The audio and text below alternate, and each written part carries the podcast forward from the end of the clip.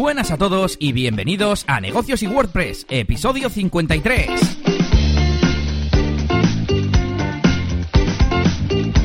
Bienvenidos una semana más a este podcast dedicado a los negocios digitales, como creo que hemos puesto en nuestra página web.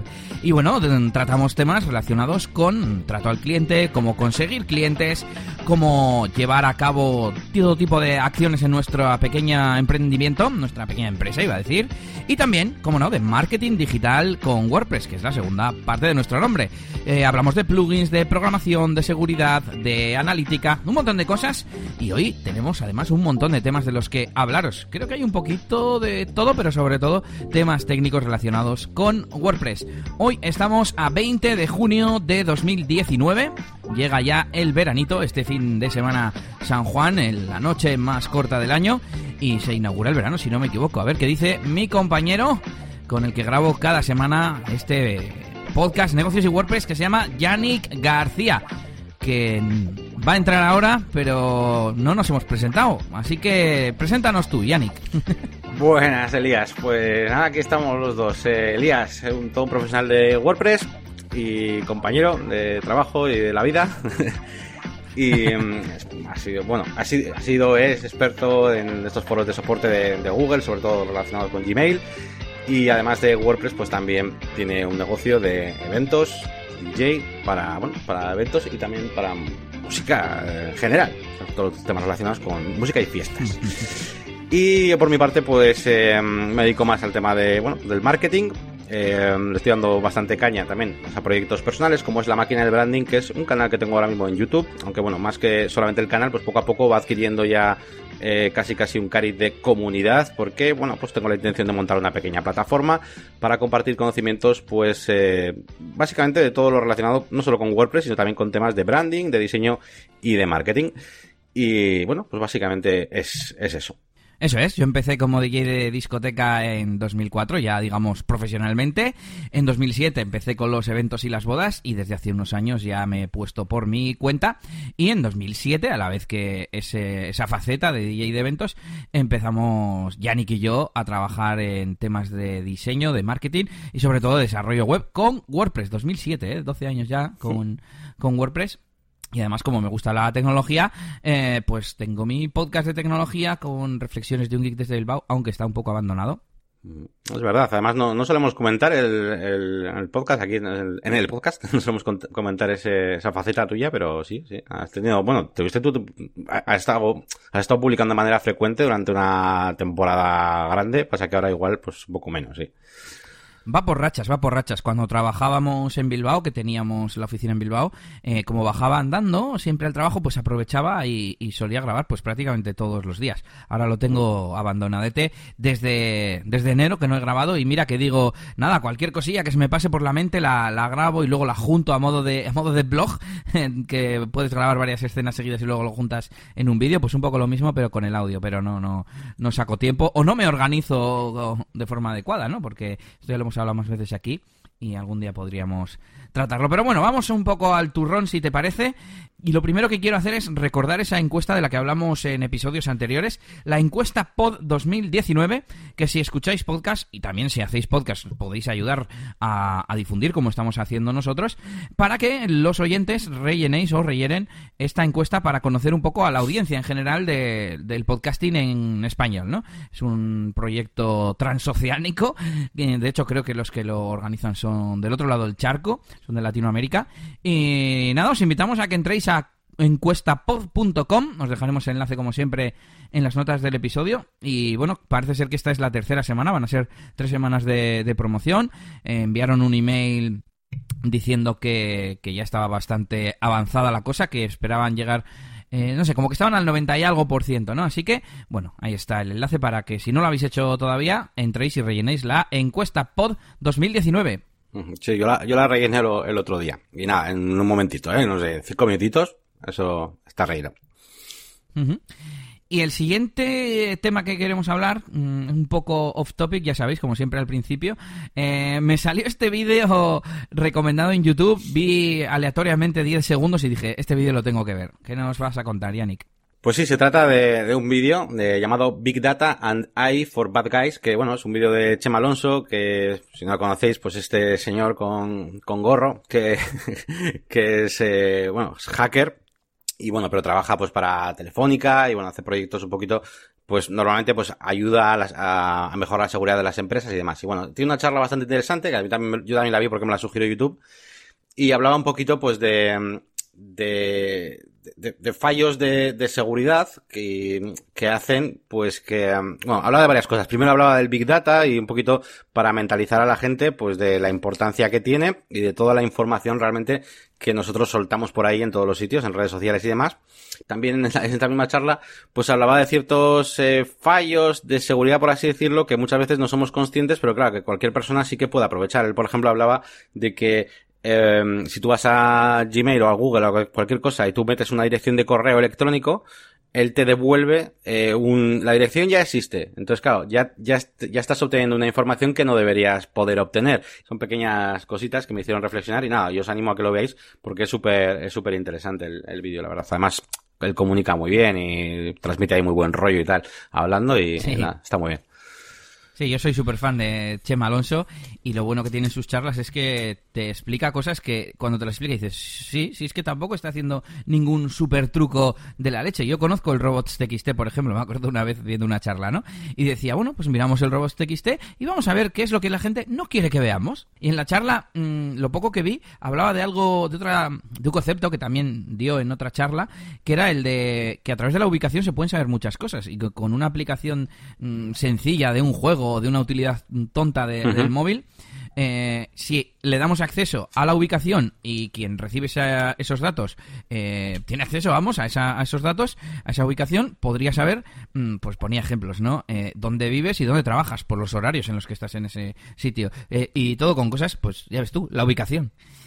Bueno, pues seguimos ya con cosas relacionadas directamente con negocios y con WordPress, y en este caso con WordPress, porque no me di cuenta de comentarlo la semana pasada, mm, y es que se ha celebrado la Semana WP o Semana WordPress número 6, este evento online que monta Ivonne Azcoitia, y en este caso era temático sobre Advanced Custom Fields. Así que si queréis podéis acceder, os dejamos el enlace en las notas, pero bueno, semanawp.com, y bueno, voy a, voy a abrirlo para deciros qué charlas son y yo ya me las he descargado para verlas tranquilamente. Pues mira, eh, una es sobre qué es Advanced Custom Fields, otra es cómo utilizar Advanced Custom Fields, otra es crear una página de opciones con eh, Advanced Custom Fields. Y el último eh, de Mau Helves. Bueno, voy a decir, la primera es de Juan Hernando, la segunda de Fernando García Rebolledo, la tercera de, del propio Iván Azcoitia y la última de Mau Helves.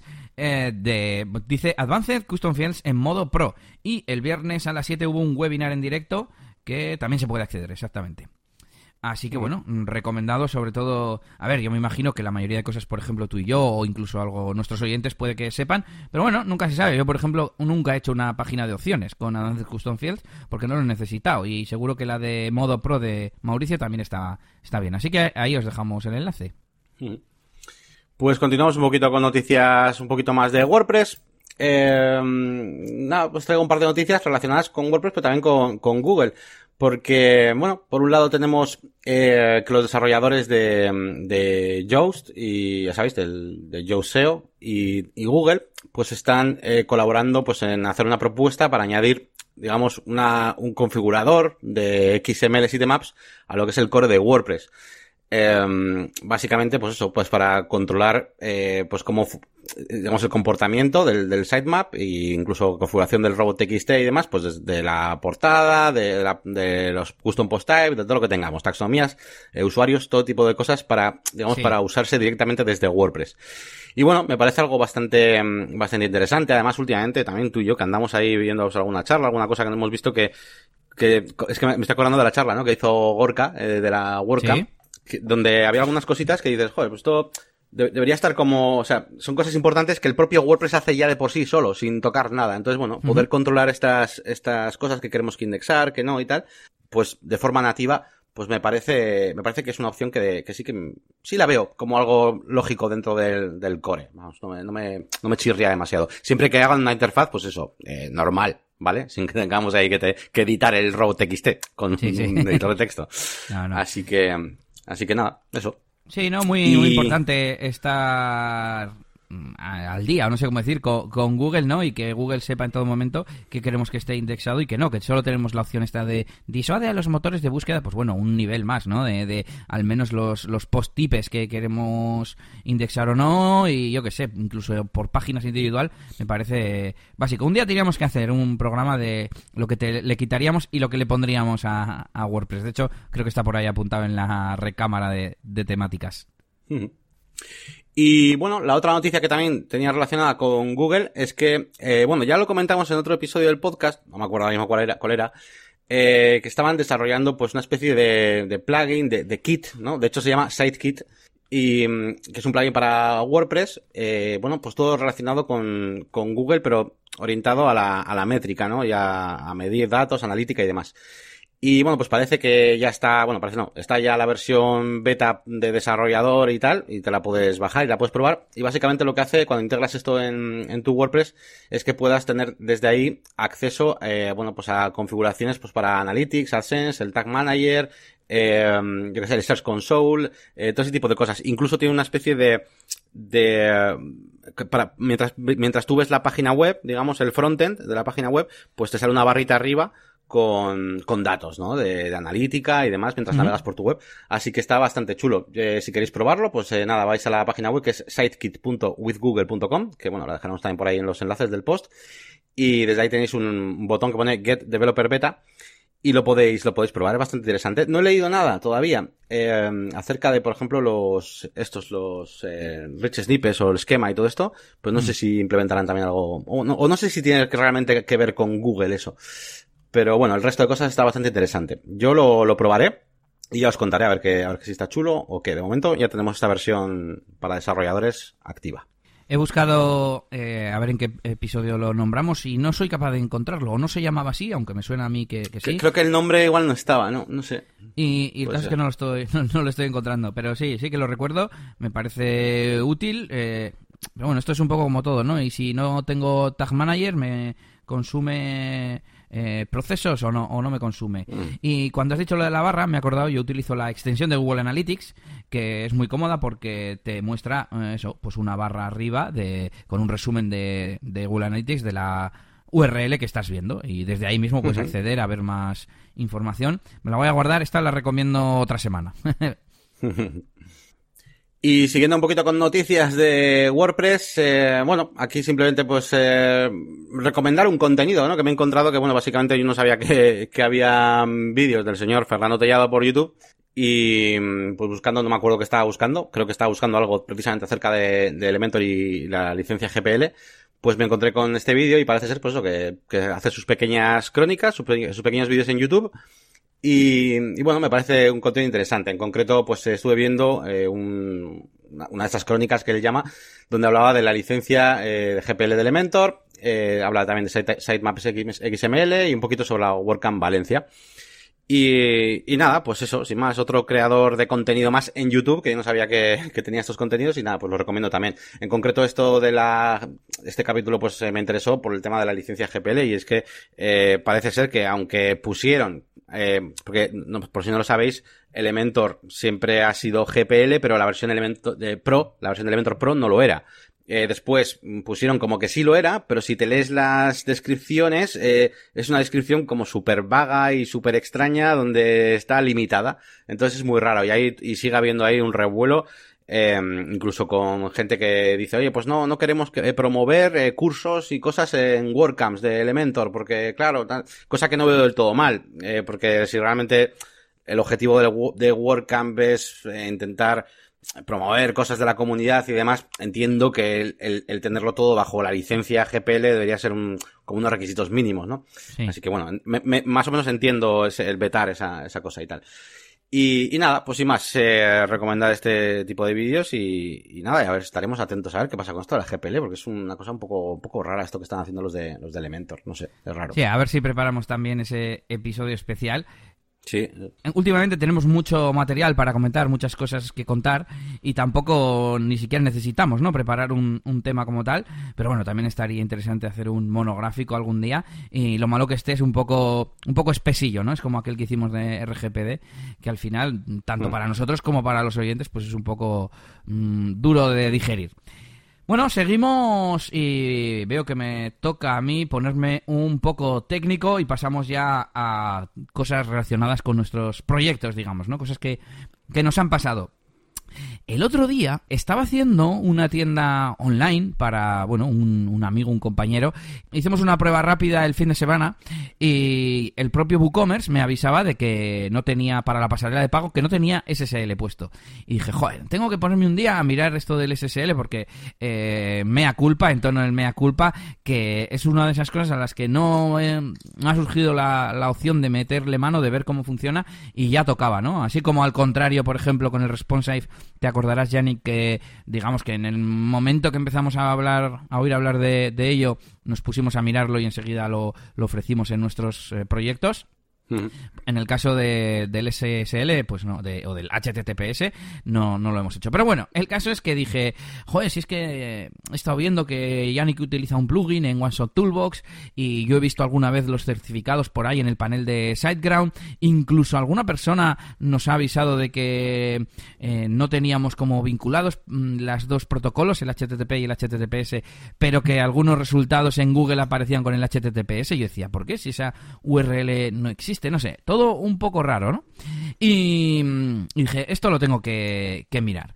Así que me metí en SiteGround, vi que había ya varios certificados creados, no sé, como autogenerados, no de todos los dominios, no sé muy bien cómo funciona, pero bueno, el caso es que eh, la web con la que probé, que era la, la mía particular, la de eliasgomez.pro, quiero decir, eh, tenía el certificado generado. Así que me puse el plugin que tú utilizabas, que se llama Really Simple SSL o algo así, ¿no? Correcto.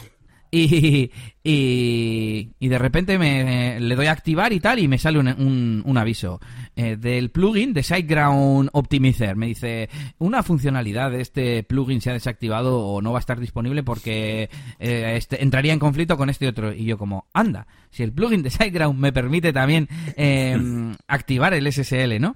Y, y, así lo hice, lo hice con el plugin de SiteGround, quité el otro plugin, dije, joder, ya que tengo el de SiteGround y lo utilizo bastante, pues, y, y tengo además el hosting de SiteGround, pues me parecía fiable, ¿no? Y nada, pues eh, te comenté de hacer algún episodio también especial sobre, sobre esto, pero bueno, en resumen, eh, el plugin lo que hace es poner una redirección en el HT Access para que todas las peticiones de HTTP vayan por HTTPS. Em, luego, todas las eh, opciones que hay en la base de datos que ponga HTTP barra, o perdón, dos puntos barra barra, serán HTTPS, dos puntos barra barra. Y no sé si hace alguna cosa más. Luego a partir de ahí ya es el navegador el que se entiende con el servidor y le dice, dame el certificado, ¿es válido? Sí, venga, para adelante, ¿no? Hmm. Es que no sé si SSL consiste en algo más, pero viene a ser eso, ¿no? Sí, a ver, yo, uno de los, cuando has dicho lo de que nos habíamos puesto antes a hacerlo de responsive y que lo de SSL se quedó un poco ahí a un lado, eh, en el fondo creo que también es porque, yo por lo menos, eh, personalmente, eh, ah. no, yo no entiendo del todo qué es a nivel técnico exactamente qué hace, qué funciona, qué, qué impacto tiene el tenerlo, el no tenerlo. Entonces, es la típica cosa que, que yo por lo menos, ya te, ya te digo, ¿eh? yo personalmente la he puesto porque sé que tengo que tenerlo para ciertas cosas y por como estoy en la agencia de marketing, yo por ejemplo pues sé que no puedo, eh, yo qué sé, no puedo abrir una tienda online sin ese certificado, no me, me pueden validar la plataforma en RedSys sin ese certificado y lo ponemos pero a nivel técnico, pues no sé lo que es exactamente. Entonces, pues no, no sé muy bien cómo va. Así que no te puedo ayudar mucho en eso. Así que bueno, si un día, si un día preparamos un episodio, pues, pues en el fondo mola, porque además así aprendemos, ¿no? Es como lo que decías antes de, lo de GPL. Pues si preparamos un episodio, pues seguramente acabamos de informarnos mejor y podemos hablar ya más técnicamente sobre ello. Yo por lo menos. Bueno, pues me voy a poner en modo cuñado. Yo sé o creo que sé, ¿vale? Eh, SSL es Secure Socket Layer, que es capa de socket seguro. El socket, pues es como mm, el canal que se abre para la transmisión de los datos, algo así. HTTPS, pues sería eh, Hypertext Transfer Protocol, Secure. La S será de seguridad, de Secure, me imagino. Mm, os juro que tengo el programa de grabar delante, ¿eh? no estoy mirando a Wikipedia ni nada. Y Y, y si no recuerdo mal, eh, al activar ese, esa capa de seguridad, lo que pasa es que todo va encriptado. Y por lo menos así, lo- los datos personales que viajan entre el cliente y el servidor, pues van encriptados y en teoría los malos no los pueden extraer y utilizar. Mm. Lo único que tengo que contaros es que tuve problemas con el RSS y no me lo esperaba. De repente, algunas automatizaciones que tenía en Integromat eh, me daban error. Y claro, ¿qué pasaba? Que la conexión que yo tenía con mi WordPress ya no valía, porque la URL que yo le había dado era HTTP, era sin la S. Entonces no funcionaba, tuve que reconfigurarlo y tal. ¿Qué más? Eh, los lectores de feed. Me avisó Neri, mi mujer, me dice, oye, que me han llegado episodios de, de negocios y WordPress, eh, porque al final lo que hice fue aplicarlo a todos los dominios que, que tenía en Shadowground. Dije, es que esto está chupado, si es que... Y, y me dice que han llegado episodios nuevos. Claro, me imagino que eh, lo mismo que me pasó en Integromat, en la automatización, me pasó con la URL del feed. De repente la URL del feed se redirige a HTTPS y me imagino que los detecta como nuevos, aunque no debería. No, no termino de entender muy bien, pero que sepáis que os puede pasar eso también. Y por último me fijé en las estadísticas de negocios y WordPress. Voy a entrar ahora mismo. Que aparecía el último episodio con bastantes descargas. Y yo decía, ah, pues sí que ha interesado el, el- episodio y tal. Y me parece que la propia Nelly me dijo, hombre, ¿no será por lo del SSL? Digo, ah, vale, pues igual sí. Igual que en el lector de feeds, RSS, se ha actualizado o lo que sea, en los podcasts eh, es posible que a muchos de vosotros, y os pido perdón, pero solo va a pasar una vez y es por, la, por algo bueno para todos, eh, os hayan aparecido episodios como nuevos, pero que eran los viejos. De hecho, aquí pone que hay un pico de 357, cuando los picos suelen ser de ciento y pico. Así que, pues eso también os puede pasar. Pero la reflexión y el consejo es que lo hagáis. O sea, es que, es que está a huevo.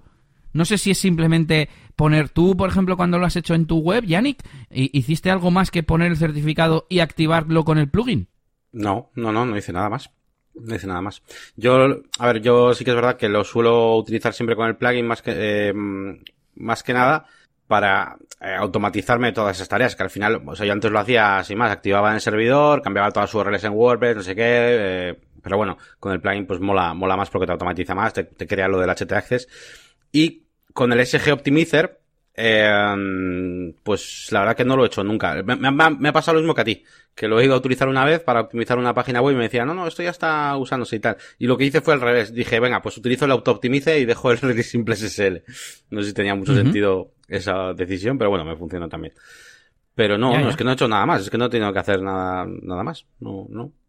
Bueno, pues ahí queda el consejo. Eh, he sentido lo mismo que he sentido, pues, por ejemplo, con el newsletter de Spogodas, que os hago spoiler, que ya lo he enviado y tengo muchas cosas que contaros, y que pensé, ¿por qué no lo he hecho antes?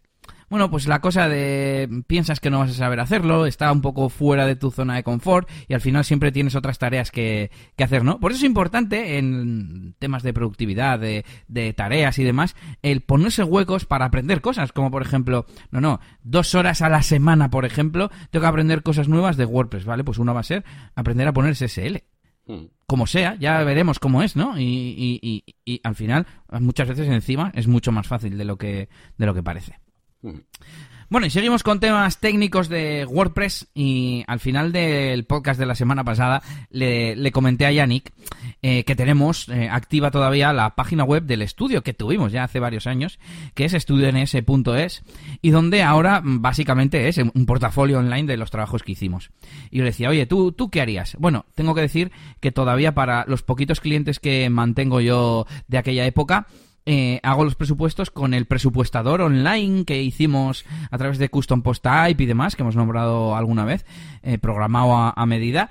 Y claro, yo no quería perder en principio ninguna de las dos cosas. Y no sabía qué hacer, sí. Trasladarme esa funcionalidad que en su día lo hicimos en un. Lo hicimos en un tema. En un plugin, lo bueno de hacerlo en un plugin para que veáis sería que ahora me lo podría llevar a mi web, me lo podría llevar a la web de negocios y WordPress, a donde sea.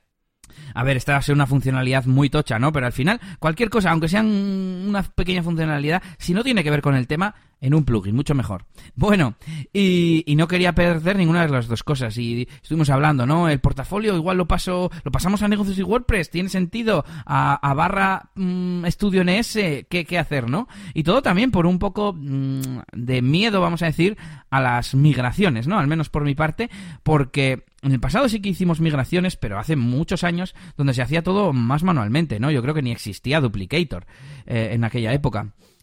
Y, un poco lo mismo, ¿no? Este fin de semana que no tuve eventos, estuve haciendo cosas de estas y dije, cago en esto tiene que hacerse fácil, no tiene que haber hoy en día tantos impedimentos. Porque además en unas pocas semanas ya llega, tocaba la renovación y ya van dos o tres años que, he renovado el dominio con su hosting un poco a lo tonto, ¿no? Teniendo mi propio hosting, digamos, de agencia y esos otros eh, webs estaban en, otro proveedor que tenía su propio paquete. Y bueno, al final lo vas dejando un poco lo que decíamos antes con el SSL. Y lo primero que hice fue probar con... ¿Con qué probé? Con Duplicator, yo creo. Y me dio algún error que no se podía hacer.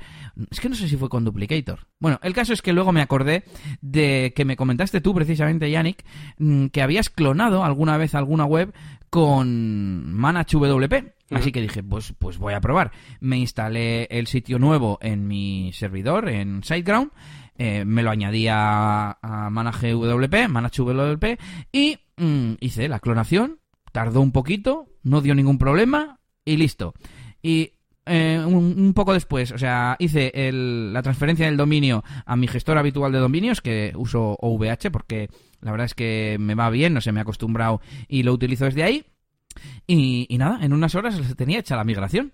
Así que un poco lo mismo, un poco perder eh, el miedo y cómo, cómo, iba a decir cómo lo hubierais hecho vosotros, no, no cómo lo hubierais hecho, sino qué hubierais hecho. Eh, porque claro, aunque ahora está en mi hosting mm, de agencia, digamos, o multi, multiweb, que tengo una de esas cuentas para muchas webs, em, pues tengo que pagar el dominio. Eh, y aún así, ahora, pues tener un WordPress solo para eso quizás es un poco tontería. Traslado la funcionalidad del presupuestador a mi web o lo dejo un año o dos más hasta que ya nadie no necesite ese presupuestador. ¿Qué hago con el portafolio? ¿Realmente tiene sentido tener ese portafolio online o no? Entonces, a, ver, ¿tú qué opinas, Yannick? Y sobre todo, ¿qué opinan nuestros oyentes? Pues mira, el presupuestador... Esto, encuesta, ¿eh? Voy a poner encuesta en la web. El presupuestador lo retocas un poco, eh, le pones eh, una licencia con soporte y lo monetizas. no, pero bueno, a ver, yo ya te contesté, bueno, estuve hablando un poco ahí. Sí que es verdad que para mí yo no le veía mucho, mucha, o sea, mucha utilidad a tener ese portfolio de, de proyectos viejos al final y al cabo, ¿no? Sí que es verdad, pues que hay alguna cosa, alguna cosa de diseño, pues quizás algún logotipo, alguna cosa que, bueno, es como más evergreen, ¿no? Pero claro, eh, los desarrollos web, pues estuvieron muy bien en su momento y todo eso, pero claro, hoy en día mm, no nos sirve tampoco demasiado como herramienta, ¿no? Para, para conseguir nada. Eh, claro, tú sí me decías, ¿no? Pues con esto sí que puedes eh, demostrar, ¿no? Y pues ese, esa historia o ese background que tienes detrás y que has, has hecho trabajo desde hace mucho tiempo y tal, ¿no? Pero no sé, no sé dónde lo pondría. Sí que, hombre, sí que podrías coger igual de ahí, pues, pero, pero eh, cogería los archivos, o sea, es decir, con, las capturas de pantalla y poco más me vale. O sea, lo que es los posts en sí, no le veía yo mucho sentido. Ahora, sí que no me había acordado yo de la parte del presupuestador, todo eso sí que, sí que mola tenerlo. Y para lo que sea. Para la zona premium pues de negocios y WordPress. Pues sí, eh, que os que os atreváis a probar a probar cosas casi sería eh, la recomendación de hoy. Siempre con backup eh eso sí, yo tenía hice backup antes de hacer nada. Y mm, y que tengáis cuidado mm, con los emails, porque hice el error de novato de no pensar en, que de repente el email iba a dejar de funcionar. Y menos mal que me lo dijo mi conciencia llamada Nelly. y mm, me dice, oye, ¿y los emails? Y, yo ni, la entendía, porque además a la vez estábamos hablando de lo del SSL y tal. Y, digo, ay, pues claro, que tengo que configurar los emails y la leche. Así que, bueno. Eh, oye, ¿tú tienes algún checklist para hacer migraciones? Yo no suelo hacer las migraciones, eh, así que no, no lo tengo. Pero bueno, pero igual puedo traer un poco una mini guía, porque lo hay. O sea, hay un procedimiento, solo que yo no la suelo hacer. Suelo hacer una compañera. Así que bueno, pues estoy pensando que igual puedo traer pues, para el siguiente programa un mini checklist y así lo, así lo vemos.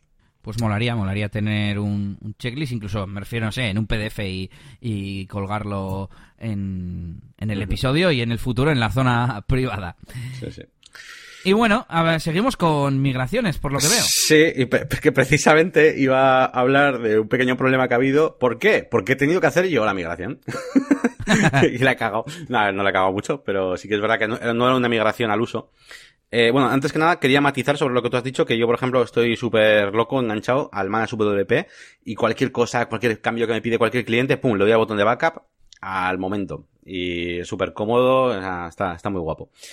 Eh, así que de ese supuesto checklist, eh, lo primero que hago es eso fijo.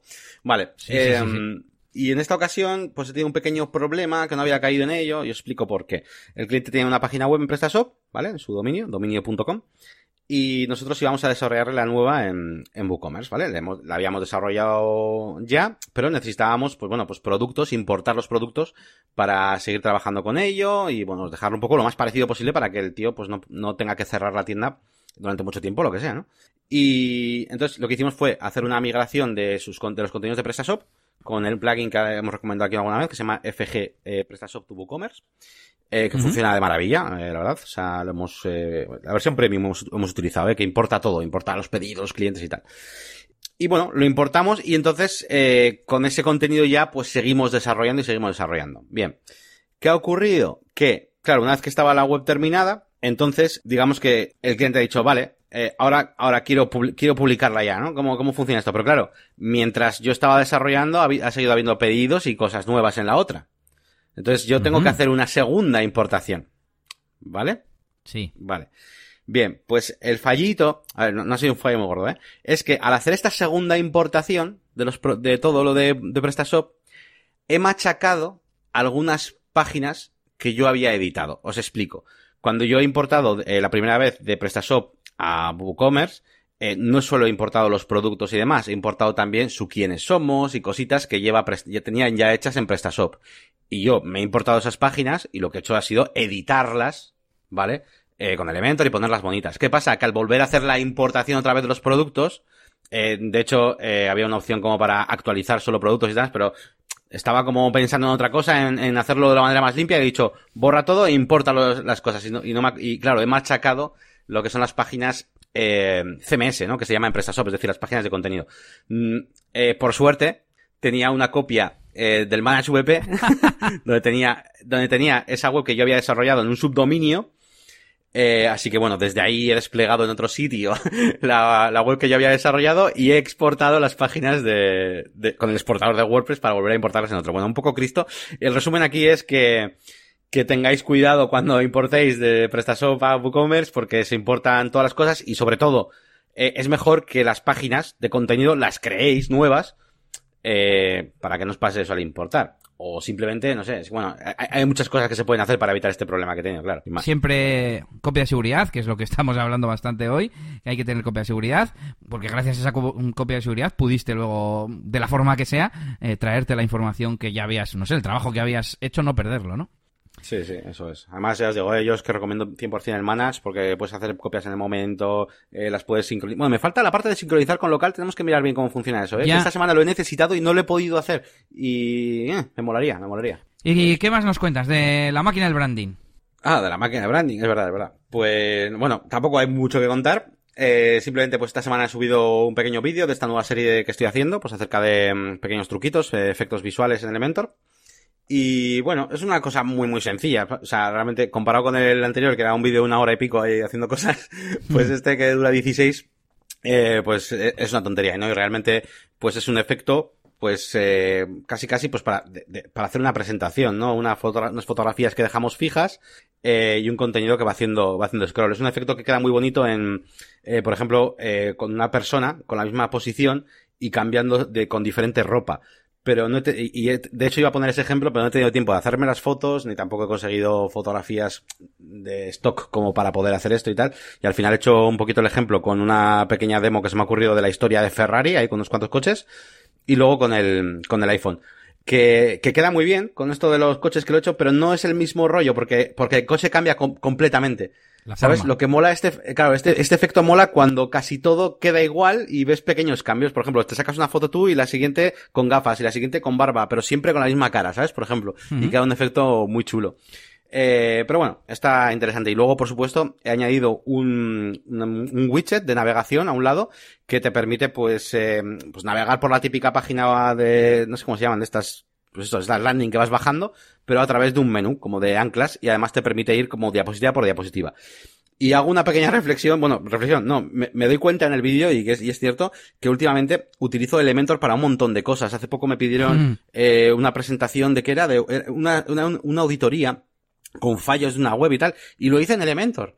En vez de hacerlo en Illustrator o en Photoshop, ¿sabes? Eso me lo tienes que enseñar. sí, sí, sí, o sea, hago un montón de cosas en Elementor ya como... Y como que las he hecho en falta. Igual estoy en Illustrator y digo, joder, pero es que esto yo quiero meter aquí ahora una caja y copiar todos los estilos de las cosas de arriba y, las, y tener aquí unas cartitas y que se desplieguen. quiero hacerlo interactivo, por así decirlo, ¿no? Una presentación. y, y, no sé, me parece curioso esto de utilizar el Elementor como, como herramienta de diseño así general. Bueno, lo veo. está, está chulo. Lo veo natural porque al final te vas acostumbrando a sabes qué posibilidades tiene y tal y es lógico que te mm. venga a la mente. Y mm, estaba pensando así, rollo más interactivo, bueno, dos cositas. Uno, que yo creo que, bueno, tú conoces más los programas de edición gráfica, ¿no? Pero muchas veces no se le saca el partido que tiene de reutilizar estilos de textos y cosas así, que quizás son más de mm. InDesign, ¿no? Pero, mm. pero no sé si Illustrator, por ejemplo, lo tendrá o...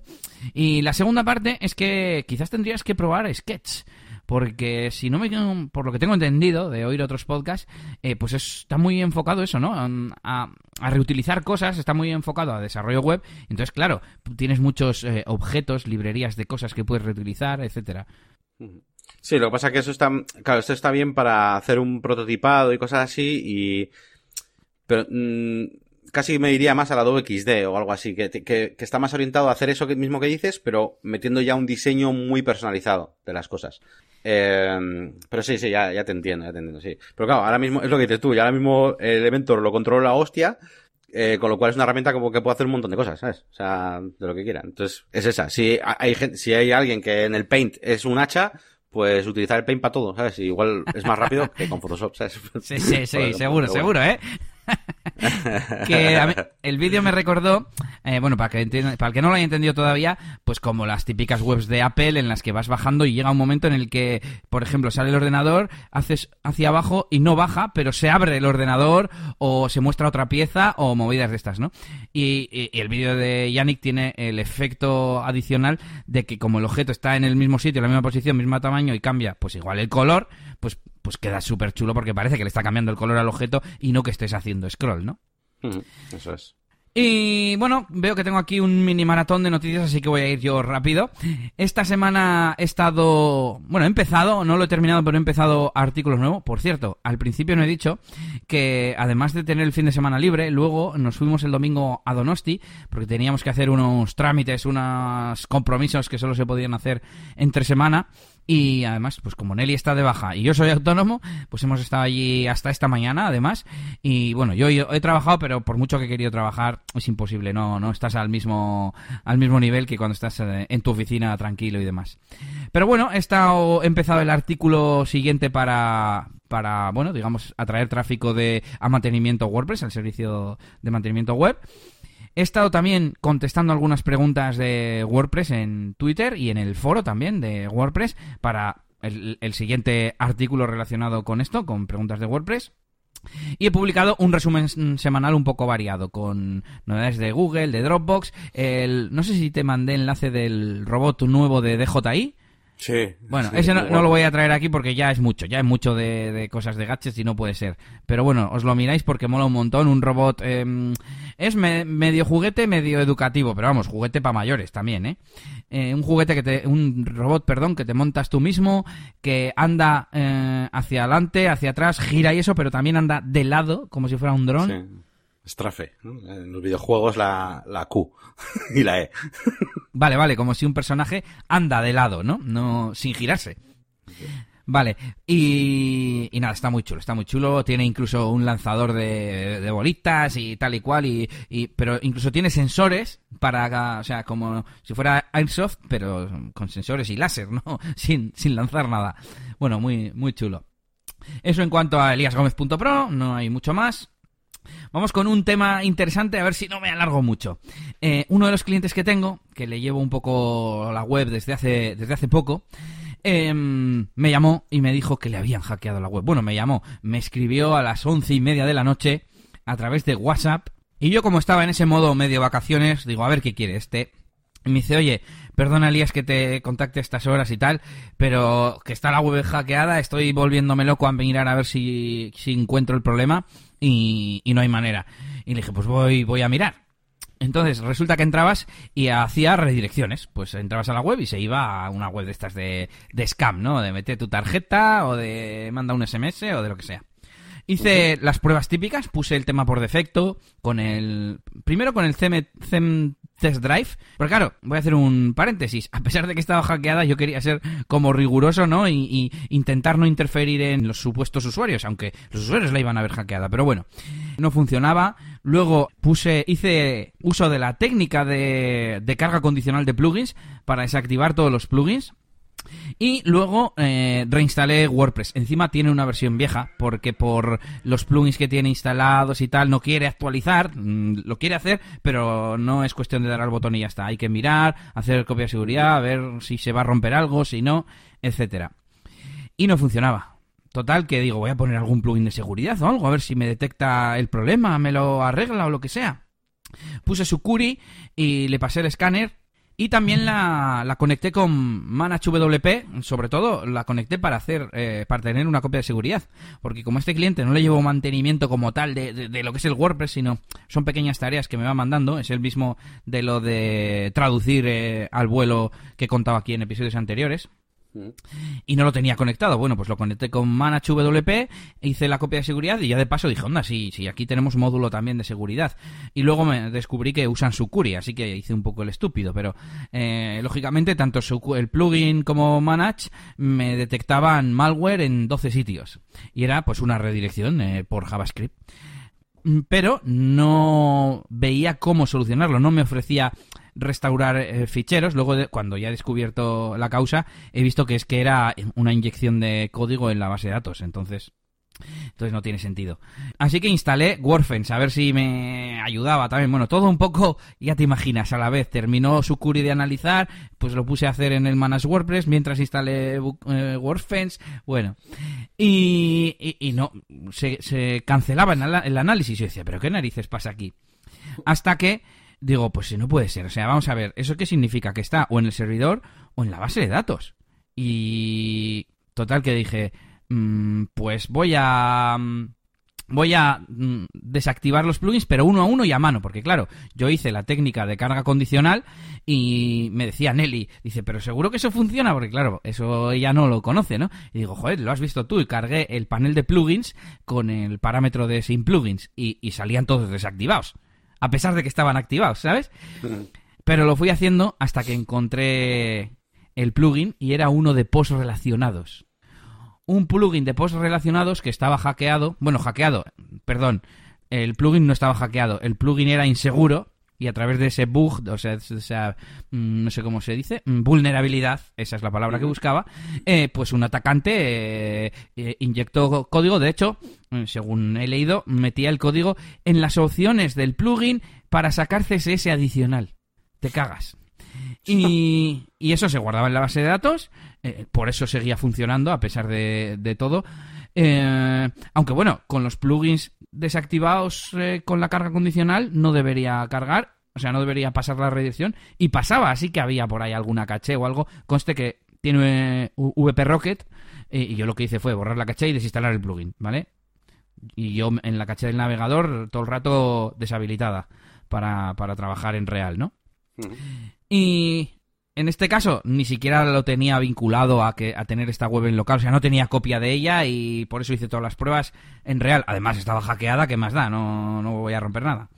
Y eso era un ¿El plugin plugin. estaba desactualizado? ¿O, no, ¿O estaba actualizado y aún así tenía la vulnerabilidad? Mm, juraría que estaba actualizado. Eh, el caso es que cuando lo descubrí, entré a, a la página de WordPress.org del plugin y está quitado del repositorio por, por falta de seguridad. Y en, en los foros no hay mucho movimiento, pero había incluso un post del, del creador diciendo elimina este plugin. de tu, instalación. Hostias. Sí, sí, y, y nada, el, el, pobre cliente me escribía, estoy mirando no sé qué, bueno, como las frases que me decía, como que él estaba mirando, yo que sé dónde estaba mirando, no, no sabía mirar, ¿no? Y aparte de que me sentí súper bien de encontrar por un lado me sentí súper bien, pero por otro fue en plan, joder, si esto es el ABC de, de, de, los problemas de WordPress. Tema por defecto, quitar plugins e ir activando hasta que veas que encuentras cuál es el plugin causante. Eso es, vamos, de primero de WordPress. Pero bueno, yo lo hice con lo de sin plugins y no sé por qué, no me funcionó. El caso es que lo encontré y, y nada, pues aquí vienen las, las reflexiones, ¿no? Eh, por un lado, eh, la famosa pluginitis. ¿Realmente hace falta tener ese plugin? ¿No se puede hacer por código? O es más, ¿hace falta la funcionalidad como tal? ¿Los usuarios la utilizan? Entonces, mm, a ver, sí que es verdad que mm, programar un, una funcionalidad de, de post relacionados, por un lado es fácil, pero por otro lado no sé si tiene sentido habiendo tantos plugins, ¿no? Claro, hoy, en día ya yo creo que hasta bueno, me iba a aventurar demasiado, porque yo sé que en Elementor todo eso sí, pero me iba a aventurar y iba a decir que hasta en, hasta en Gutenberg se puede hacer. Pues es una buena pregunta. Creo, a mí me suena que sí, o que por lo menos estaban en ello, pero vamos. Eh, que no me parece una cosa muy rara, pero vamos. Estaba pensando en Gutenberg, claro, lo haces en cada post individual. Esto tú lo configuras y aparece en todos a la vez. Ah, ya, ya. Pero bueno, lo más importante, los usuarios utilizan esa opción. Muchas veces tenemos plugins y cosas. Antes en no sé qué web eh, he visto que abajo en el pie había como ponía al azar y había como tres títulos con una miniatura, ¿no? Me imagino que eran artículos aleatorios. ¿De verdad la gente baja hasta el pie y, da clic a artículos al azar? No sé, me extraña mucho. Entonces, creo que Claro, en un mundo ideal, dedicándole tiempo a las cosas y con mimo, pues mirar si las cosas las, las utilizan nuestros usuarios, ¿no? Claro, hay que, hay que medirlas. En, YouTube, por ejemplo, sí que se usan un huevo los relacionados. Que claro. Pero, pero claro, en tu web es que tienes que medirlo, tío. Tienes que, es que no hay otra. Tienes que medirla a ver si funciona. O sea, o no. Además, en YouTube incluso se cargan solos. Eh, bueno, una cosa, no sé si es lo mismo los relacionados de la derecha que los que salen al final del vídeo, pero vamos, y, y nada, y, la, otra alternativa, si no tienes tiempo para medir, vete metiendo las cosas poco a poco. Es decir, eh, venga, voy a meter el, el, plugin, pero no porque lo he leído en un artículo y venga, pues lo pongo. No, porque al final estás aumentando el tiempo de carga de tu sitio web. Eh, exponiéndote a problemas de seguridad, etcétera. No, porque es parte de tu estrategia, de tu proyecto, de tu plan, ¿no? Y que digas, no, no, durante las próximas dos semanas voy a ir mirando si el tráfico aumenta, si la gente hace clic aquí o no. Que no, lo quito, que sí, lo dejo. Y punto, y poco a poco. Ir mejorando las cosas poco a poco, paulatinamente. Sí, sí. Sobre más preguntas, más reflexiones. He dicho que lo iba a hacer rápido, pero no, pero bueno, creo que este tema es, es interesante. Eh, ¿No envía WordPress eh, .org un email a los dueños de los sitios web de, que tienen plugins infectados. Y luego he pensado, bueno, es que ¿cómo sabe que esta persona lo tenía instalado? Claro, WordPress no tiene un listado para nada de, de eso, ¿no? Debería, debería, deberías estar mm, conectado a WordPress.org con tu usuario para poder descargar plugins. La verdad es que no sé si se puede, pero si se puede, yo lo haría. Y así para que me avisen de cuando pasan cosas con los plugins que saben que yo tengo instalado. No sé si existe eso. Claro, no. Aquí lo único que te puede avisar es el, el manaje VP. Pues justo te iba a decir, ¿cómo evitar tener un plugin inseguro? Y, por ejemplo, tengo aquí apuntado, Manage WP te avisa, eh, al menos con, no sé si te manda emails, pero al menos con el aviso este de, este de que tienes plugins inseguros. Vamos, incluso hay un filtro. Vamos a suponer que tienes 25 webs metidas en Manage WP. Pues a la izquierda puedes filtrarlas y uno de los filtros es eh, Security Issues o algo así. Entonces, de hecho, ahora mismo hay varios de varios sitios mm, de los que yo tengo que no puedo actualizar porque depende del cliente y tal, eh, con Advanced Custom Fields y marca que tiene una vulnerabilidad. Será leve, será no fácilmente explotable, pero la tiene. Y nada, pues no se me ocurre ningún servicio más que te avise de cosas que te pasan en tu web.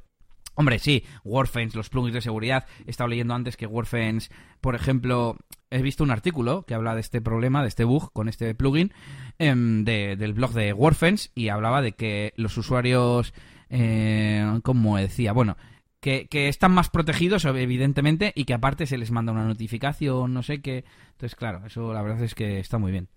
Otro día hablamos de... metido las notificaciones, iba a decir, pero son cuando la web se cae, en plan cosas súper gordas, así. Sí. Creo. Pues nada, ahí está la anécdota, resolución del problema y reflexiones sobre seguridad, plugins, código, etcétera, y, consejos para que no os pase a vosotros. Y nos vamos ya con DJ Elías. Y lo principal es que, como os he adelantado antes, mandé por fin la newsletter de Expo Bodas. Estaba buscando el aplauso, no, encontraba. Y, nada, pues tengo cosas que, contaros, cosas eh, en cuanto a datos, cómo, cómo me ha ido, y también cosas que me he dado cuenta después, ¿no? Ay, tenía que haber hecho esto, o consejos para vosotros y que no os pase lo mismo, ¿no? Bueno, pues por un lado, eh, a día de hoy, siete días después, bueno, siete no, seis, lo mandé el viernes, lo mandé el viernes. Eh, tengo un ratio de apertura del 26,2%, al menos hace hora y pico que lo he mirado y es, superior al 16,4 del sector de media, ¿no? Porque puedes elegir tu sector y te dice la media de, ese sector para que compares. Por otro lado, tengo el ratio de clics en 2,1 y el de la media del sector es de 2. 2,0%. En total he tenido 40 clics a los enlaces que, puse. Puse un botón y dos o tres enlaces. Y bueno, aquí me he desmarcado menos, pero en parte yo creo que es lógico, porque bueno, eh, que lo abras mm, lo hice bastante llamativo el asunto y demás, y que veas de qué va el email, pues bueno, lo veo bien, pero claro, que la gente ya quiera entrar a, informarse más sobre mí o a pedir precio, etcétera. El, el, el, call to action era pedir precio. Era un botón que ponía pedir precio. Porque lo enfoqué a que este es el fallo. Voy, a, adelantar ya cuál es el fallo un poco. Eh, claro, yo fui en octubre a Expo Bodas y yo di por hecho que la mayoría de gente, y así es, ¿no? Pero, pero no todos, que la mayoría de gente se casa en 2019 y que, claro, como estamos ya a mediados del año, que la mitad de la gente ya se había casado. Entonces yo eh, lo enfoqué a, oye, por si todavía no tienes DJ, mm, oye, pues pídeme precio a mí, ¿no? Y, creo que eso fue, fue el error, pero luego, luego me centro en esto. Entonces, como lo hice un poco, ¿cómo decirlo? Amigable, simplemente es en plan, oye, no quiero molestar, pero aquí estoy, pues yo creo que la gente por eso lo, ha abierto. De hecho, muchas personas me llaman la atención que lo han abierto varias veces. La que más, nueve veces. luego hay varias de seis, alguna de cinco. Aunque algunos son como falsos porque eh, puedes ver, yo no sabía que MailChimp te daba tanta información. Te metes, a te sale una lista, personas que más veces lo han abierto y te sale pepito.hotmail.com. Le puedes clicar y te sale un historial de los días y horas a las que lo ha abierto. Y muchas, y, muchas, yo que sé, una de las que lo ha abierto cinco veces, pues igual las tres primeras era a la misma hora. Entonces, o se equivocó y le dio para atrás sin querer, o yo que sé, ¿no? Una de las cosas importantes que, tienes que hacer después de este primer envío de MailChimp es recoger los datos para saber cómo, hacer mejor el siguiente. Eh, tanto por la forma de dirigirte como, por ejemplo, las horas a las que lo han abierto. Que no, contamos el otro día que no sabíamos, realmente en, tu sector no sabíamos cuándo era mejor mandarlo, qué día, qué hora, tal. Bueno, pues más o menos ahora con esos datos igual sí podemos hacer un pequeño análisis, claro. Y los resultados fue que ha entrado un lead, eh, he puesto aquí un lead caliente, que es precisamente la chica que lo abrió nueve veces. Mm, por un primero me escribió desde la web y me hizo un mogollón de ilusión, como en plan, ¡no! ¡Funciona! ¡Funciona! Sí, sí, es en plan, joder. Claro, enseguida pensé lo mismo que he dicho antes. ¿Por qué no lo he hecho antes? Total, que ese lead, que por un lado me escribió desde la web y luego, incluso sin yo contestarle todavía, me escribió un email contestándome al newsletter y dándome más detalles, explicando todo. Y pues muy bien, pues bien explicado encima, ¿no? Ah, me viene perfecto que me hayas escrito, me decía. Y yo, joder, qué bien. y nada, le he mandado el presupuesto y yo creo que es, es un lead que si le encaja el precio, además debería haber visto ya los precios. De hecho, mm, se supone que soy capaz, que esto no lo he mirado, de mirar en Analytics, porque eh, este es uno de los consejos que os voy a dar, que es que yo etiqueté todos los enlaces con las etiquetas UTM de, Google Analytics, digamos, de, marketing. Y, podría cruzar los datos de los que han venido de esa campaña, que han mirado, por ejemplo, los precios. Y podría mirarlo perfectamente. Bueno, total, que, que si le encajan los precios, eh, y, joder, que lo ha abierto nueve veces. si no ha mirado los precios en la web, vamos. Eh, pues yo creo que, ese lead es muy probable que salga. Ya solo por eso ha, merecido la pena el esfuerzo del mm. newsletter. Y me entró a los dos días, algo así, un lead de solo para la sonorización de la ceremonia. Y por último, os cuento que me ha llamado la atención que se hayan desuscrito 25 Pero sobre todo me ha llamado la atención porque en MailChimp tú puedes marcar esa encuesta que te sale cuando te desuscribes y dices por qué te estás desuscribiendo. Y me ha hecho gracia que tres de ellos ponía que no se habían inscrito. I, I didn't sign up, ¿no? Y es en plan, Joder, macho, si yo te estoy poniendo. O sea, mi primera frase es: Hola, Pepito, te escribo porque estuviste en Expo Bodas. Y abajo en la explicación que pone de, de la lista, la que te obligan a poner, puse: Recibes este email porque cediste tus datos al visitar Expo Bodas 2018 tú te has inscrito, aunque sea indirectamente, pero bueno, me ha hecho gracia que uno de los 25 ha marcado spam y content, contenido de spam. Y es en plan, ¿cómo que contenido de spam? Márcame si quieres, no te has escrito. Spam no es, ni que te estuviera vendiendo Viagra, macho. Y bueno, me he puesto aquí fallos y consejos. Bueno, una cosa que no hice, hacer segmentos. Porque en el momento, como he explicado antes, para era todos eran iguales, todos los leads eran iguales. Pero no lo son, porque no es lo mismo el que se casa ahora en julio, mismamente, que el que se case en octubre. Claro. No le tengo que hablar igual al que se casa en octubre. Y ya no digamos si se casan en 2020, 2021, incluso 2022, que había alguno. ¿Sabes? Entonces, eh, creo que tenía que haber hecho segmentos y haber mandado varios emails, cambiando un poco los textos, tampoco con mucha, mucha, mucho trabajo. Y también, por supuesto, un fallo tonto eh, por tipo de evento, porque aunque la mayoría eran bodas, también había comuniones o otro tipo de fiestas.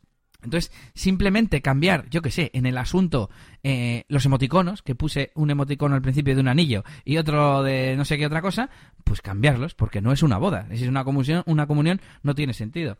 A ver, es, es poca cosa, ¿no? Pero todo cuenta, todo vale. ¿Qué más? Eh, me hizo una, la importación de la fecha errónea y me di cuenta más tarde, de la fecha de la celebración. Estuve mirando la documentación y resulta que hay, bueno, dos formatos admitidos, que eh, creo que eran el típico de año, mes, día y a la americana, eh, mes, día, año. Pues yo lo metí día, mes, año y entonces si le metes 27 eh, del mes que sea, pues el mes 27 no existe. Entonces esa fecha no se importa. Así que consejo, si vais a importar fechas, hacedlo en, esa, en ese formato. Lo bueno es que si los vuelvo a importar con la fecha cambiada, me los actualiza, pero bueno, el tema de los enlaces, súper importante, es una tontería. Eh, vas al generador de enlaces de Google Analytics, yo siempre lo busco en Google, pongo GA, GA URL Builder y ya está, y me aparece. Y, y, de esa forma luego en Google Analytics podréis ir a adquisición, campañas y tendrás ahí, pues en mi caso, Mailing Expo Bodas 2018. Y podré cruzar, hacer un segmento en Google Analytics que sea gente que ha venido de esa campaña. Y así todos los datos que estoy viendo sé que son de esa campaña y veo qué efecto ha tenido en mi web la campaña. Yo ya no la información que me da el propio MailChimp, sino ver yo el Google Analytics filtrado por la gente que ha venido de esa campaña.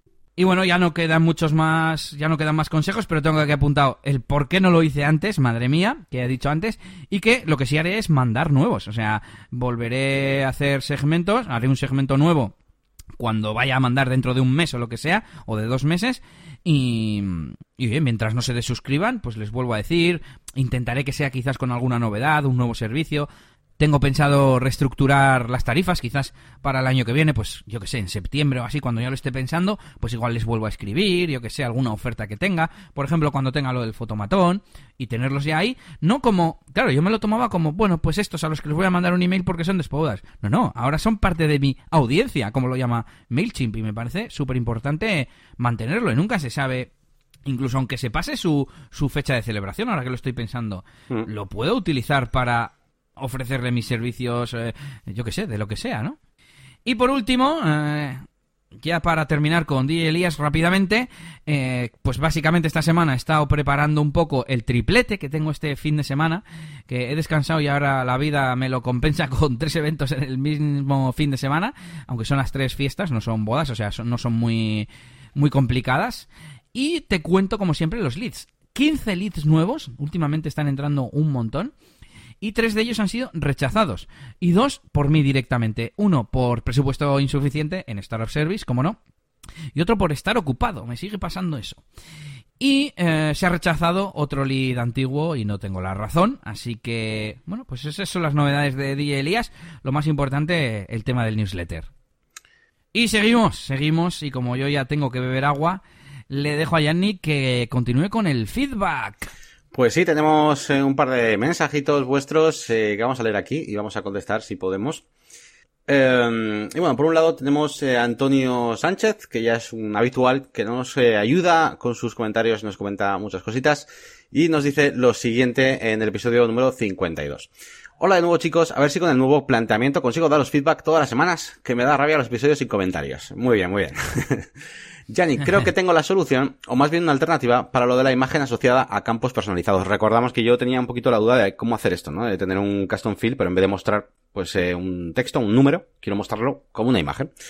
Hace un año me vi en una situación parecida con un WooCommerce. Lo que hice fue poner imágenes a los atributos y mostrar la imagen o icono dependiendo del atributo seleccionado. Y nos deja un, ejemplito, aquí una URL, una, una página web.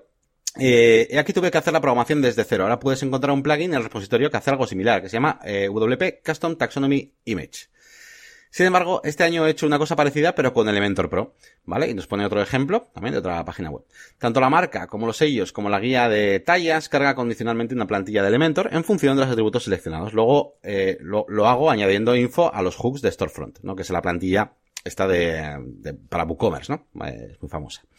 Entonces, más que con Advanced Custom Fields, miraría la, la, forma de hacerlo con las etiquetas de WordPress o con una taxonomía personalizada a la que le puedas añadir imágenes. Por ejemplo, para OneShot Toolbox, que es donde tenía yo también dudas sobre todo, eh, lo haría de esta forma, ¿no? Una taxonomía tipo etiqueta que fueran sellos o atributos. Y si pones, mmm, me ponen un ejemplo, ¿no? Magia más 5, pues eh, que te añada el sellito en la plantilla del custom post type del theme. Dale una vuelta a la idea porque creo que con JetEngine puedes hacerlo también. Y me pasa un link pues al tema de la taxonomía. Espero seros, a ver si os ayuda y seguimos. Bueno, pues muchísimas gracias, Antonio, porque, mm, a ver, sí, es, es, una vía, ¿no? Es una vía, es un camino, pero sí que es verdad que, mm, eh, bueno, mira, voy a poner un poco en situación porque me ha parecido muy bueno tu ejemplo con WhatsApp Toolbox. Imaginaos que yo tengo, eh, eso, cartas, son mis custom post type, y los atributos de un personaje que fuera una carta, pues fuerza, eh, yo no quiero mostrar el valor 5, un número, quiero mostrar un icono, un dado, por ejemplo, de 5, ¿vale? Imagínate, o de 5, de 10 caras, por ejemplo, en vez de un valor, ¿no?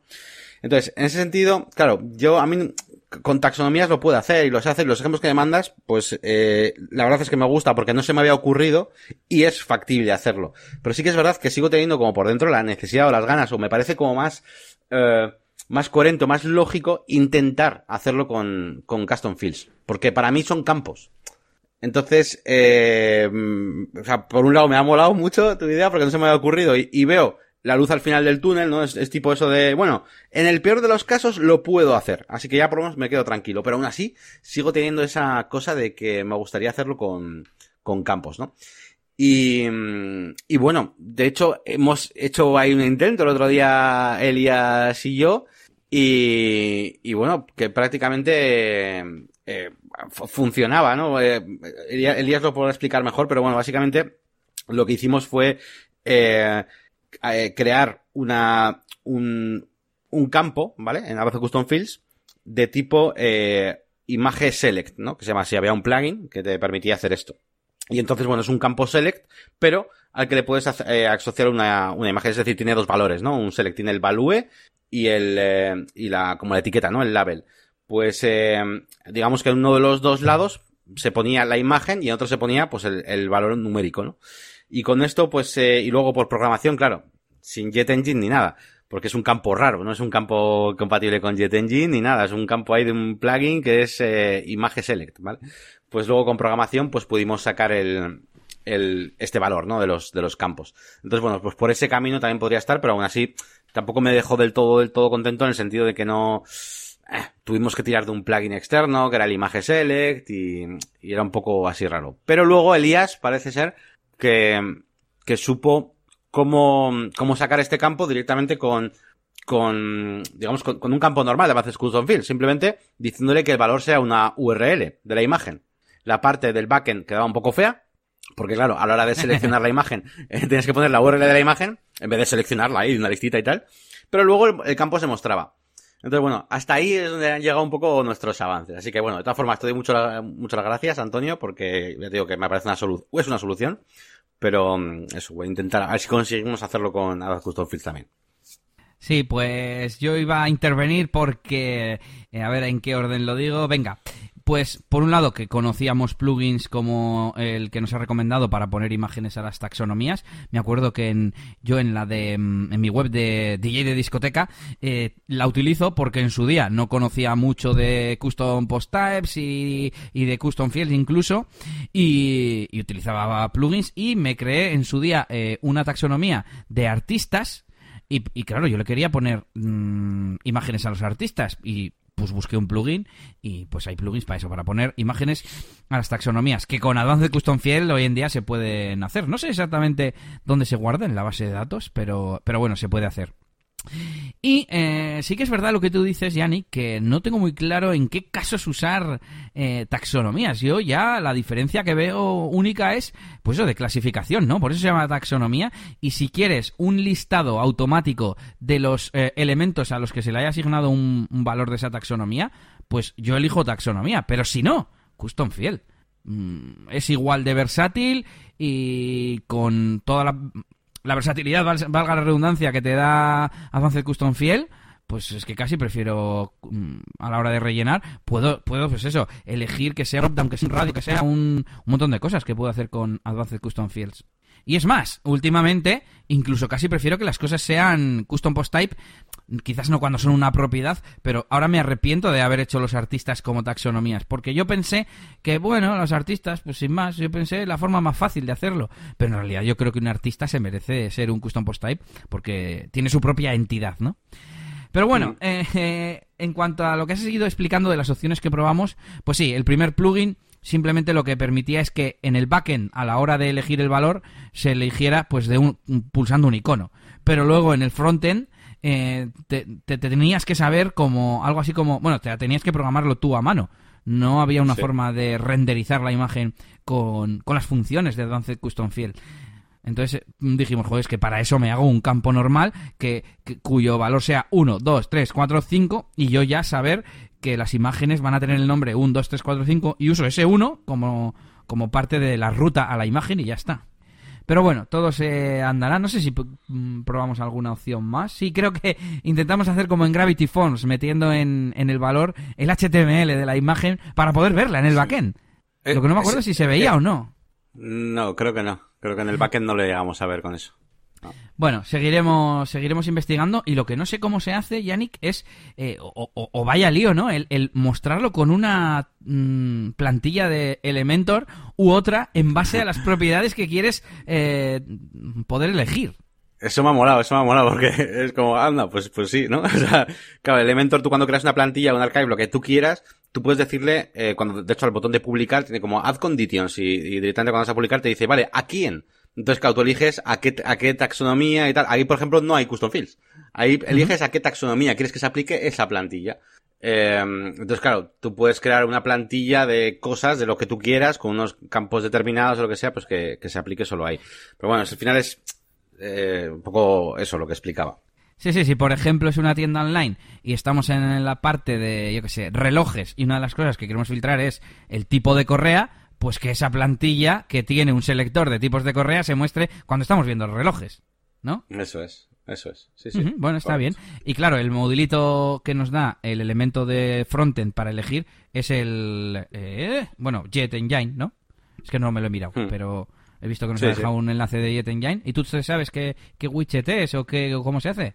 Sí, a ver, al final eh, añadir eh, taxonomías, o sea, eh, añadir imágenes a las taxonomías es fácil, o sea, igual que puedes, eh, Jet Engine tiene, o sea, cuando tú ya, cuando tú creas un, un, custom post o incluso una taxonomía, dentro de ese mismo panel de crear la taxonomía tienes ya para añadir los campos, si quieres. Aunque a mí me gusta mucho usar el, hay un como un tercer panel que se llama metaboxes, donde creas la metabox y luego le dices a qué cosa quieres aplicarlo. Entonces yo lo haría desde ahí. Yo, eso es, eso es. Yo, en el único caso donde, donde no suelo utilizarlo mucho es cuando, digamos, cuando es WooCommerce, porque ahora ya WooCommerce ya lleva la, el soporte este para las imágenes, pero, pero yo siempre, las taxonomías, para mí, siempre van con imagen, siempre le meto con JetEngine la imagen porque me mola mogollón poner iconos en las categorías, ¿sabes? Y esas cosas. Entonces... Pero luego tú cómo elegirías, ¿no? Si, si es, a ver, cómo lo digo, pues eso, eh, relojes y son, es la taxonomía correas y los valores son metálica, cuero, plástico.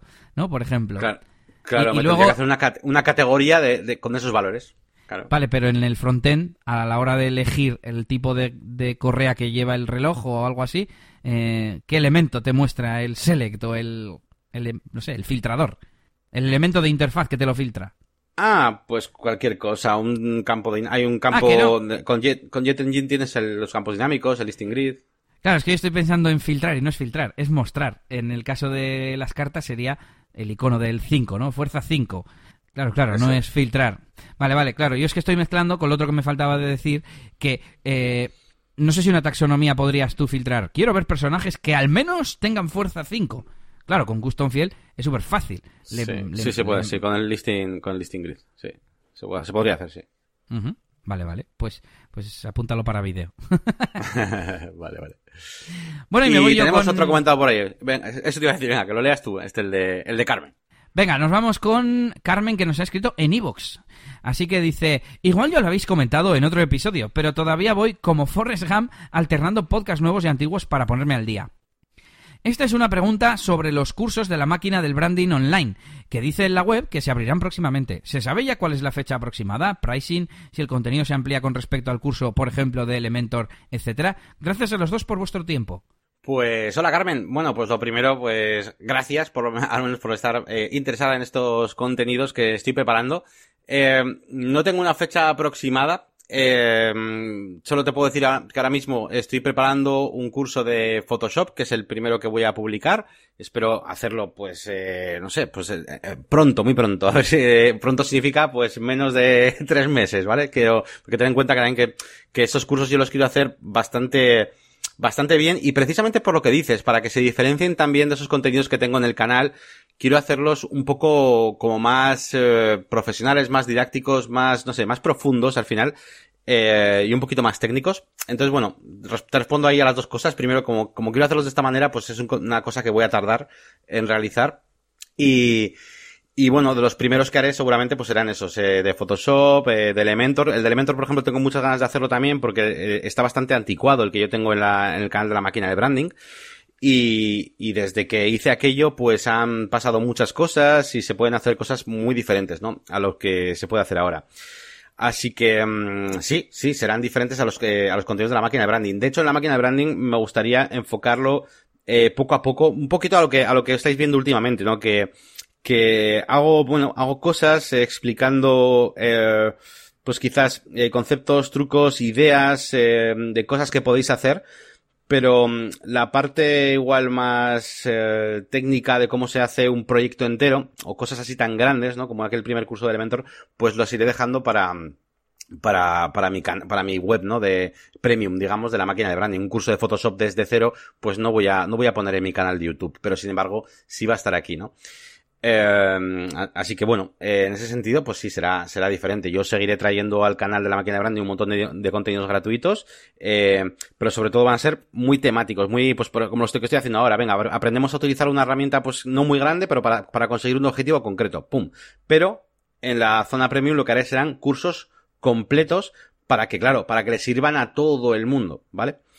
Eh, así que bueno, esa es un poquito la, la, cosa. En cuanto al precio, pues estoy un poquito manejando, más que el precio, eh, un poquito también el formato. Yo no quiero, no quiero mm, vetar a nadie, ¿no? De, de tener mm, medios y eh, para adquirir mis cursos y mis cosas. Entonces, eh, barajo la posibilidad tanto de abrir un membership site, que es la que primera, la primera que tengo en mi cabeza, eh, con un pequeño pago recurrente y para los que os interesen todos mis contenidos, pues tener ahí todo, ¿no? El acceso a un montón de cosas. Pero también entiendo que quizás hay alguno por ahí, pues que, que quiera simplemente un curso concreto, yo que sé, de 3 de estudio o de After Effects, ¿no? Eh, y que no le interese, por ejemplo, el tema de web y tal. Entonces, bueno, pues también estoy barajando la posibilidad de hacer eh, precios para esos cursos sueltos y demás. Y eso, esa parte es la que más me está costando establecer un, un precio adecuado. Porque con el tema de la membresía es como más, no sé, es como más, más sencillo, eh, es más fácil ponerle precio, por lo menos para mí. Al otro es más, más complicado. Y bueno, en ese estado estamos, eh, Carmen. Así que bueno, muchas gracias por estar ahí esperando. Y, y nada, a ver si abrimos pronto. Pues venga, a darse cañita, ¿eh? que esto no puede ser. bueno, seguimos con las herramientas. Venga, voy yo directamente con la primera, que es managewp.com. .org, no .com, .org, que es una especie de menéame de WordPress. La gente puede enviar noticias, la gente las vota y tal. Em, no lo he usado mucho, hoy me he registrado de hecho. No sé cómo me he acordado de ella. El caso es que desde, desde managewp.com podemos acceder a información de los plugins dentro de esta web. Eh, pulsando en, o sea, cuando estamos en website, que tenemos todas las webs, podemos ir directamente a plugins y nos dice, elige qué webs. Bueno, pues si eliges una, una o, muchas webs o todas las webs, eh, pues te sale como un resumen, ¿no? De este plugin lo tienes instalado en estas webs, pero en estas no, etcétera, etcétera. O aquí está desactualizado. Y dentro de esa ficha, arriba hay dos enlaces. Uno al repositorio oficial y otro a esta web. Y bueno, pues así la descubrí. Es un poco también repositorio de, plugins. No sé si están solo los de WP, eh, o sea, los de WordPress.org. Pero bueno, como digamos sitio donde ver noticias sobre WordPress me ha parecido interesante. ¿Y tú qué nos traes? Pues eh, yo os traigo un plugin para aceptar pagos con PayPal a través de vuestra página web. Cuando tenemos, bueno, pues la idea de que alguien nos, eh, bueno, pues nos haga pagos de algún mm, servicio o producto en concreto, pues eh, no hace falta que instalemos ahí un WooCommerce ni, ni nada de esto. Y hay plugins pues que os permiten pues hacer ese, esa pequeña transacción eh, simplemente pues se pone con un plugin, se pone un shortcode y demás. ¿Qué ocurre? Que yo hasta ahora estaba utilizando en alguna página web un plugin llamado eh, WordPress PayPal, ¿vale? PayPal, PayPal, WordPress PayPal.